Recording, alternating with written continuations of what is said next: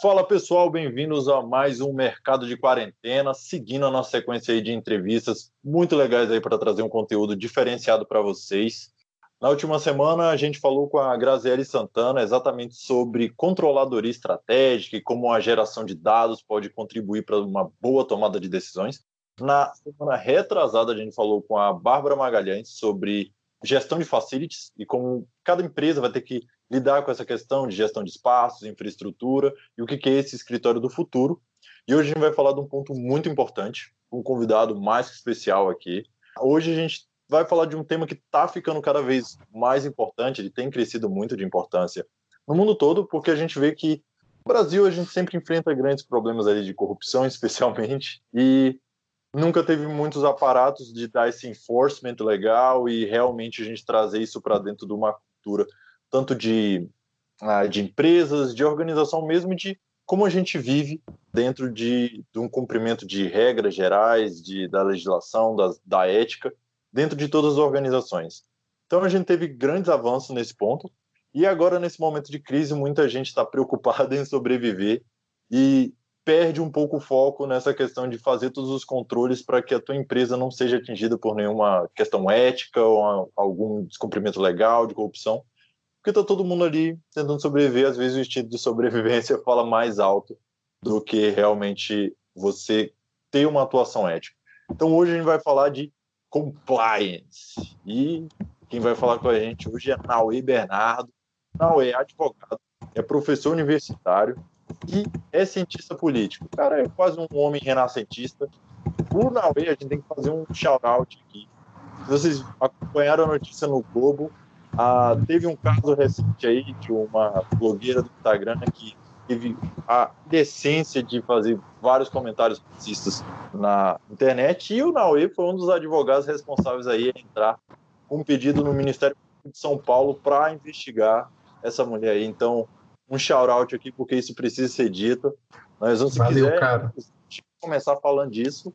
Então, dá um oi para a galera aí não, e, aproveita e se apresenta aí, que eu já falei um monte aqui, a galera tá querendo saber quem é você aí e o que, que a gente vai falar aqui hoje. Fala galera, bom dia, bom dia, grande Vani Sangue, meu amigo há anos já, né? Caramba, cara, hoje eu tava pensando, a gente se conhece e já vai para quase uma década, né? O negócio tá. O negócio tá. A gente tá ficando velho. Isso é muito é. importante ficar claro aqui. Estamos ganhando maturidade. Eu acho que é isso. Estamos chegando às melhores fases da vida. É, obrigado pelo convite, primeiramente. É um prazer estar aqui. Eu espero estar à altura desse podcast, porque pô, o conteúdo que vocês produzem é incrível, é maravilhoso, e eu espero que cada vez mais pessoas ouçam isso. É preciso que a gente tenha essa abordagem mais descontraída, porém séria, desses assuntos que afetam a vida das empresas no Brasil, né, cara? Não é fácil empreender aqui por diversas razões, e quando a gente tem pessoas que estão dispostas a auxiliar nessa, nessa conduta heróica de empreender, eu acho que todos nós temos que dar muita força, porque é necessário. Então, obrigado pelo convite, obrigado a todo mundo que nos ouve. Bom, como o Gabriel falou, eu sou Naue Bernardo, né? Meu nome de guerra é Naue Bernardo. É, eu sou advogado, sou cientista político, sou especialista em direito público pela Escola da Magistratura aqui do DF. Sou professor universitário, tenho alguns anos de trajetória aí nessa, nessa coisa toda, né, de dar aula, de estar estudando sempre, mas também, né, pelo próprio assunto que o Gabriel nos, me convidou aqui muito gentilmente para conversar, eu tenho tido uma, uma trajetória já há alguns anos na área de compliance, anticorrupção e, claro, não dá para dizer que está desligado, porque não está, é, na verdade é parte integrante na área de governança dentro das empresas. Isso é muito necessário. E aí você pergunta, né? Não é como é que o advogado faz governança? Aí eu falo assim, Gabriel, advogado não tem formação para fazer governança. Não tem, não tem. E eu posso, eu acho que eu posso dizer isso com você que estudou numa das melhores faculdades do país de direito. Quantas matérias de governança administrativa você teve lá? Quanto, quanto acesso a matérias de governança administrativa você tem lá? Não tem pelo menos não no curso de direito. Isso é uma coisa muito interessante. E aí vem o primeiro ponto, né? Advogados não são os únicos habilitados a mexerem com o programa de compliance. Na verdade, o programa de compliance precisa de uma multidisciplinariedade muito, muito, muito, muito grande. E eu acho que a ideia dessa nossa conversa é começar a falar um pouquinho dessas questões aí, né? E tentar desmistificar esse termo estrangeiro que muita gente possivelmente não entende e não sabe como aplicar. Não à toa continua indo aí de empresa a empresa dizendo que compliance vem do verbo to comply. Isso não tem nada a ver, né, cara? Isso é uma coisa que a gente precisa ir vencendo aos poucos, eu acho que é normal, porque a gente ainda está se acostumando com isso. Pô, maravilha, não? É isso que você trouxe de advogado não estar tá preparado para fazer governança, tudo mais, isso é o mais sério que tem.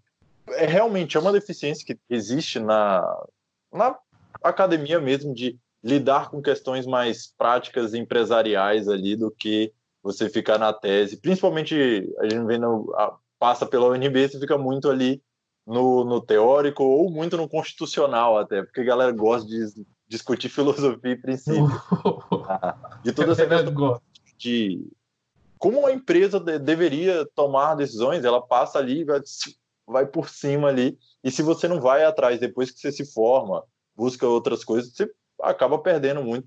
Quase tudo disso, é, tem muita gente que se forma sem saber exatamente o, o que, que é isso. Não sabe nem o que está dentro. Exatamente. E compliance, mesma coisa. Mesma coisa. Tanto governança, compliance, diversas áreas. Mas vamos ao ponto. Naui, explica para a gente, então, o que, que é compliance. De verdade ali, manda para gente. O que, que é compliance? O compliance, cara, é como que a gente traduz essa questão? Hoje, várias pessoas, eu, eu, tenho um guru na área de compliance que se chama Carlos Henrique Barbosa, que hoje, para mim, é um dos grandes nomes do Brasil nessa área. É um cara que saca muito, a gente está sempre trocando ideia sobre isso. E ele fala muito sobre o que é compliance. Gente, é você estabelecer mecanismos de ética e integridade dentro da sua empresa para que você possa entrar em conformidade com o ordenamento jurídico e com boas práticas. Boas práticas significam, por exemplo, você não incorrer em, em práticas que são vedadas pela lei de defesa da concorrência, né, a lei antitruste brasileira, é você não praticar atos que possam vir a ser configurados como atos de corrupção, dentro do Código Penal ou mesmo da Lei 12846, que é a lei é, anticorrupção ou lei da empresa limpa, como algumas pessoas falam, é para que você tenha funcionários que consigam dialogar com outras pessoas de fora da empresa ou mesmo com fornecedores, sem correr o risco de incorrer em alguma conduta vedada e daí para frente. Então, a gente associa muito o compliance com a conformidade e tudo, mas quando a gente fala nesse programão, a gente fala de integridade. E eu sou uma pessoa muito idealista, né? É, eu, eu, não esqueci, eu vou comentar a questão da, da ação junto ao Ministério Público mais para frente, vai entrar no assunto, vocês vão ver como. Eu entendo que o compliance, a integridade, é uma forma de você fazer com que a sua empresa melhore a sociedade de dentro para fora porque a sua empresa vai ter práticas cada vez melhores, cada vez mais éticas, cada vez mais íntegras, e com isso vai auxiliar no cenário externo como um todo, aos poucos, para quê?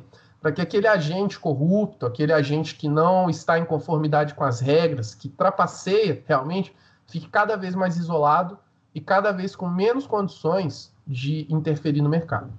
É, isso é, é muito legal, porque a gente estava até explicando um, um tempo atrás porque empresa, você começa quando uma empresa é muito pequena, ela você lida quase todo, com todo, todas as áreas da empresa se você é sócio. Então você vai lidar com venda, você vai lidar com financeiro, com administrativo, com tudo. Só que à medida que tua empresa cresce, ela vai ganhando outras camadas e outras pessoas vão representar o teu interesse, que é o clássico problema de agência que a gente tem. Então você vai ter um terceiro que você não tem 100% do controle com ele, mas ele vai representar os teus interesses e não necessariamente, às vezes, o, melhor interesse seu é o interesse dele. É aí que a gente tem que ter esses mecanismos de controle também. A gente sempre vê esse problema de agência que o, o gasto que se faz um compliance é um gasto de controle, né? De você tentar evitar que esses problemas atinjam e, e cheguem na empresa, inclusive, não só que ele, você vede ele, mas se ocorrer, você não atingiu o resto da empresa todo, né? Que a gente vê muito isso ocorrendo porque não tem essa divisão não tem nenhuma estruturação de responsabilidade e tudo mais. Exatamente, cara. Inclusive, é, para que a gente comece a se inteirar desse assunto aqui no Brasil, a gente tem o artigo 42 do decreto 8420, Tá? É legal para que a gente veja, por quê? Porque ali estão os critérios de avaliação do programa de integridade de uma empresa. Né? Aí tem o comprometimento da alta direção, os padrões de conduta, treinamento, análise periódica de riscos, etc. Então ali você já vê como que a sua empresa já começa a se é, adaptar a um programa de integridade. E é exatamente sobre isso que você falou. O programa de integridade, o compliance, ele está intrinsecamente ligado aos riscos do seu negócio aos riscos da atividade que você está empreendendo. Então, você precisa estar sempre ciente desses riscos e precisa estar sempre reavaliando os riscos dessa atividade para que, por meio do programa de integridade, você consiga mitigar esses riscos. E, principalmente, que você consiga ter uma, um padrão de conduta, você consiga ter uma matriz de resolução de problemas no momento em que um problema ocasionado por esse risco se tornar concreto. Legal, porque exato, não tem como tirar o risco, né? O, muitas vezes ele existe, é, não tem como você colocar plástico em todas as quinas, sempre vai ter o risco, ele sempre é real. O negócio é como você lida com o risco e o, principalmente quando alguma coisa acontece. Então, já que a gente está falando nisso, não é? eu queria a gente ir para um ponto bem, bem prático, porque a gente vê a, essa questão de compliance, sempre falam muito de compliance para grande empresa. Sempre que a gente vê tanto quem trabalha com compliance ou quando você escuta sobre algum problema de corrupção, é sempre em grande empresa. Então a gente está vendo ali, ah, Petrobras, não sei o quê. E esses sistemas de compliance, eles são assim robustíssimos. É uma coisa gigantesca. Como é que você vê para uma empresa pequena ou média que está preocupada com isso? Porque eu acho que é uma coisa que tem que estar tá todo mundo preocupado. Porque é, se você tem uma empresa, ela é um organismo dentro da sociedade. Tudo que você faz gera impacto. Então, se você não está preocupado com isso, você está abrindo flancos para isso tanto atingir você quanto atingir a sociedade. E é o que a gente sempre fala de você colocar a tua cultura e o que, que você acha que você quer trazer para o mundo dentro da empresa. Como que uma empresa pequena e média consegue já começar a pensar sobre compliance, já começa a ver o que, que eu consigo colocar dentro da minha organização para que ela seja mais íntegra? Cara, essa é uma, é uma grande discussão que a gente está tendo no meio atualmente, exatamente porque estamos lidando com alguns problemas, né?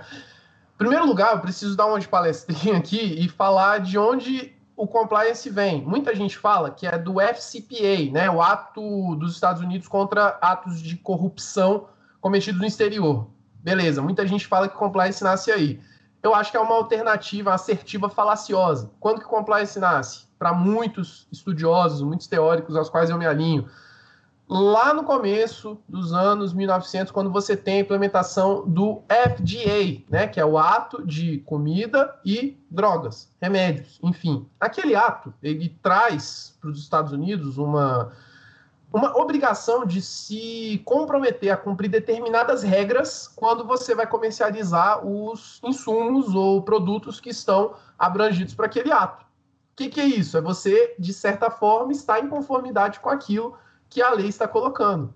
Então, se você tem essa ótica de, de olha, como que eu faço para a minha empresa estar em conformidade, para que eu tenha uma ética, para que eu comece um compliance, você precisa entender, primeiramente, qual é a sua área de atuação?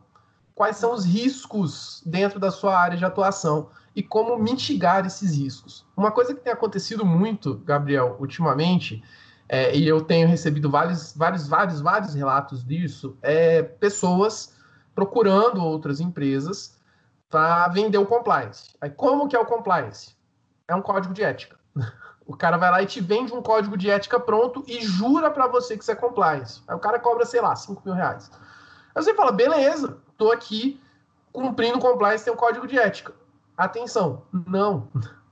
Quando a gente fala de uma pequena empresa, uma média empresa, em primeiro lugar, a gente precisa entender muito bem o, o que é que recai como risco sobre essa atividade dessa pequena, dessa média empresa como que podem existir gargalos ali na atividade dessa pequena, dessa média empresa, como que vai se dar o relacionamento dessa pequena, dessa média empresa com as outras no setor, com os fornecedores e daí para frente. E aí a, a gente primeiro vai olhar para a complexidade do funcionamento dessa empresa.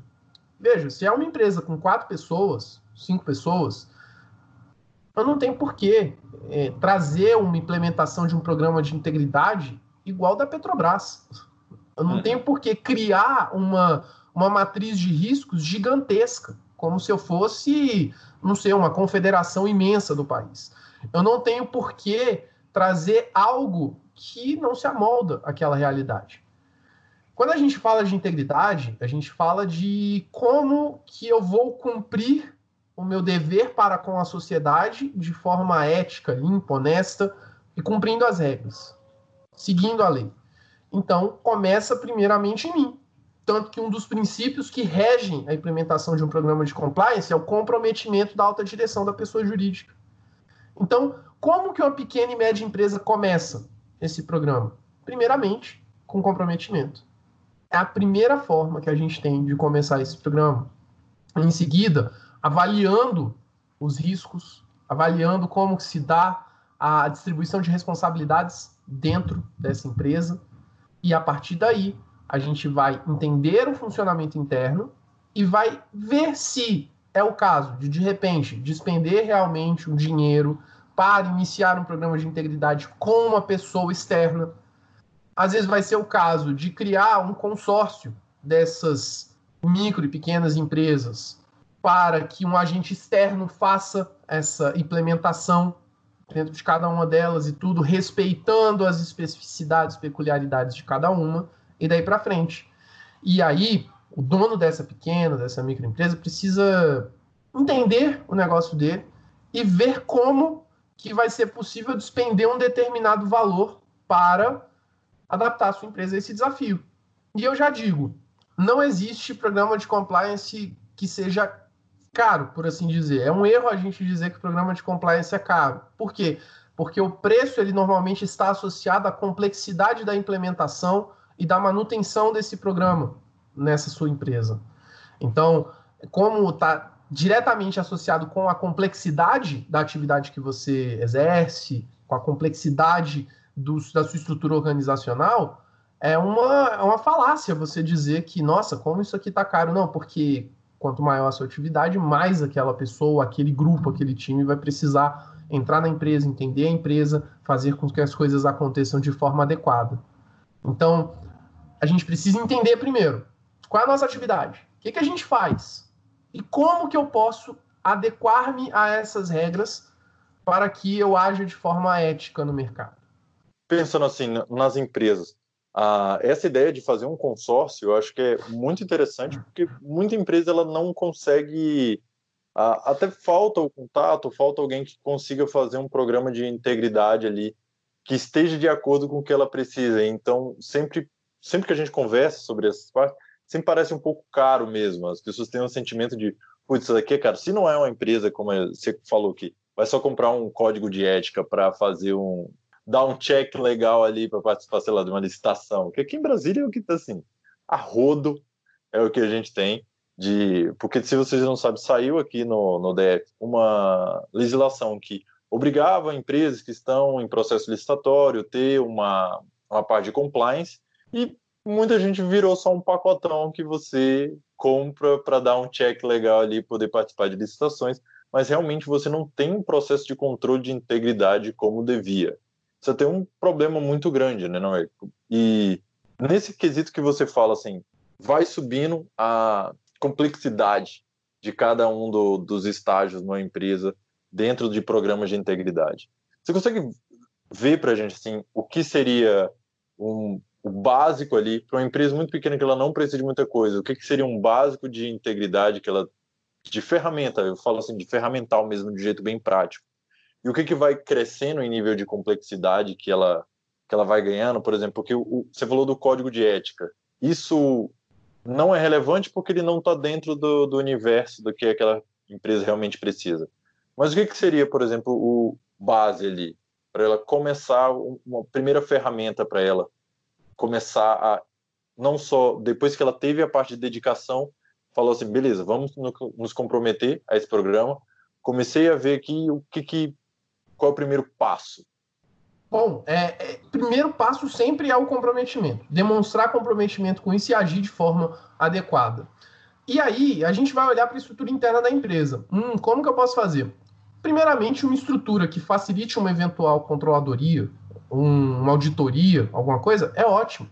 Se eu tenho ali, por exemplo, registros contábeis que sejam confiáveis, que eu consigo realmente de disponibilizar para as autoridades, se for o caso, disponibilizar para um fornecedor, se for o caso, já é um, um ponto muito interessante. Se eu tenho um, uma política interna, e gente, quando se fala em política interna, não precisa ser nada extremamente complexo, não. É, é algo é algo que muitas vezes é mais simples do que parece. Uma política interna de reação à pandemia, por exemplo. A gente sabe como que a gente vai agir caso venha outra pandemia. A gente sabe pelo menos como começar a agir, por onde vamos começar a discussão. Já é alguma coisa. Se eu tenho a, algum padrão ético de conduta, por exemplo, anti-assédio, antirracismo, etc., como que eu vou me portar em determinadas situações? Já é alguma coisa. Então, tudo está muito associado à forma como essa empresa vai conseguir, primeiro, dar transparência àquilo que é necessário que seja dado transparência na hora que for necessário. E segundo, como que essa empresa vai reagir para, um, evitar determinados acontecimentos ruins, e dois, implementar boas práticas de mercado, boas práticas de cuidado com os clientes, boas práticas de cuidado com os fornecedores, e daí para frente. Então, é, veja, eu falando aqui parece ser uma coisa extremamente complexa, extremamente complicada. Não é. Não é. Porque se eu sou um microempresário, um pequeno empresário, eu não preciso do compliance da Petrobras. Eu preciso de algo que comece a me dar condições de me colocar no mercado como um agente que segue as regras, que está disposto a, a, do, a pagar este preço, por assim dizer, de seguir as regras para que contribua para que o cenário seja cada dia melhor para aqueles empresários que queiram realmente seguir as regras. Porque você trouxe dois pontos que eu acho muito relevantes aqui. O primeiro foi até um dos motivos da gente ter colocado a parte de contabilidade dentro da VIT, né? Que a VIT ela tem uhum. uma parte muito forte de consultoria e uma parte muito forte de contabilidade. E a da contabilidade foi exatamente por isso, porque a maioria das empresas que a gente ia falar e o que a gente pensou, não dá para entrar com, com, com só uma consultoria, ela não tem números confiáveis, porque todo o sistema contábil está meio prejudicado, tanto por práticas indevidas contábeis, ah, não só por parte do contador, mas por parte do empresário também que não, não tem esse cuidado ou não tem a, a preocupação de que as coisas estão de acordo. Então você acaba tendo números que não são confiáveis. Se você for olhar um balanço dela, nada daquilo ali é verdade. Você vai olhar valores que tão, não batem com a realidade, ou eles estão completamente assim, estão lá só porque foram feitos, mas eles não, não servem para nada. Então, qualquer processo de auditoria, você teria que primeiro fazer um processo de revisar tudo para ter o número real, para depois fazer para realmente a, uma auditoria real, né? Primeiro seria uma auditoria para você deixar tudo no ponto de ser auditável, realmente. Então seria uh, esse primeiro passo. Então isso é muito importante, e até o que a gente conversou com a Grazi na semana passada, que é, é isso. Se você não tem esses números, você não consegue tomar decisões. Então como é que você vai tomar a decisão de que isso é importante para você se você não tem um número para ser passado para tomar a decisão até para chegar ne, na, nessa questão de eu preciso de um programa de, de integridade. É, e o segundo ponto, ele foi do disso que você colocou de dessas pequenas práticas que você consegue implementando para fazer esse controle que você precisa, uma política anti-assédio, uma política anti-racismo, é, essa prática de como vai ser sua relação com fornecedores. E eu fico sempre com uma dúvida assim, ou você fazendo esses processos, você fazendo essa toda essa integração de como vai ser a, esse novo código de ética da o código de ética, né, esse novo regramento de conduta das pessoas. Isso acontece muito porque eu, é, é um problema que eu vejo muito é as pessoas fazem isso, elas têm esse primeiro impulso e elas fazem isso e depois isso vai para a gaveta e morreu, acabou, você gastou um monte de dinheiro e não mudou nada na prática da tua empresa. Como você vê que para empresas que estão realmente ah, dedicadas para isso, elas querem realmente ter essa mudança, para você ter essa tanto a manutenção quanto realmente o enforcement dessa a aplicação de todos esses novos regramentos? Cara, é, é eu gosto muito dessa pergunta, assim, e o que que acontece, né? Eu gosto de contar uma passagem minha. Eu estagiei quando eu estava no curso de Ciência Política isso lá em 2011. Caramba, já faz quase uma década. Eu fui muito bem recebido, né, pelos meus chefes, tudo. Aí, depois de passar da apresentação e tudo, a secretária executiva me entrega um, um livrinho, assim. Não, isso aqui é o programa de integridade. Eu preciso que você esteja a par disso, especialmente porque você vai lidar com agentes políticos. Eu falei, caraca, olha que legal. E aí eu fui ler, né, o, o, o programa de integridade, tudo. Era, uma, era um folheto muito bem escrito, muito tranquilo de entender, uma coisa muito educativa, por assim dizer. E aí, em um determinado momento, eu li que era proibido, por qualquer hipótese, a gente, por exemplo, estar com um agente político, uma, né, uma personalidade política, enfim, sem que aquilo estivesse registrado na agenda. Ponto. Uhum. Aí eu, caramba, eu fiquei pensando. Isso me marcou bastante, né? E um belo dia eu fui conversar com o meu então chefe, e aí ele me falou uma outra coisa que eu uni os ossos com os cos. Ele falou, cara, a gente é uma empresa que entrega crescimento de dois dígitos todo ano. Então o acionista ele quer ver a empresa crescendo pelo menos 10% por ano. Se a gente toma uma atitude errada, uma atitude ruim, o que, que vai acontecer com as ações? Elas vão cair. Se elas caírem, qual é o pescoço que vai estar na reta? O nosso. Então a gente tem que sempre fazer com que a empresa cresça e que ela tenha uma imagem no mercado de ser uma empresa confiável. Aí me deu estalo. Cara, peraí, então se eu for pego como parlamentar fora da agenda, por exemplo, se aquilo sai em um jornal, o choque que isso vai dar nas ações é gigantesco. Uhum. Aí eu pensei, eu tô maluco. Até que a minha outra chefe falou a mesma coisa. Caraca. Então, assim, a, a gente cumprir um programa de integridade, a gente cumprir um, um, um, programa de compliance, ele está muito associado àquilo que a gente quer que a nossa empresa seja no mercado. Aquilo que a gente quer que a nossa empresa passe como é, imagem para o mercado. E aí você fala, se a pessoa não tem controle dos próprios números, como ela vai saber que ela precisa do compliance? Eu acho que a, a, a resposta é, é, é, a pergunta. A pessoa é. não tem controle dos próprios números, ela precisa entender por que, que isso está acontecendo.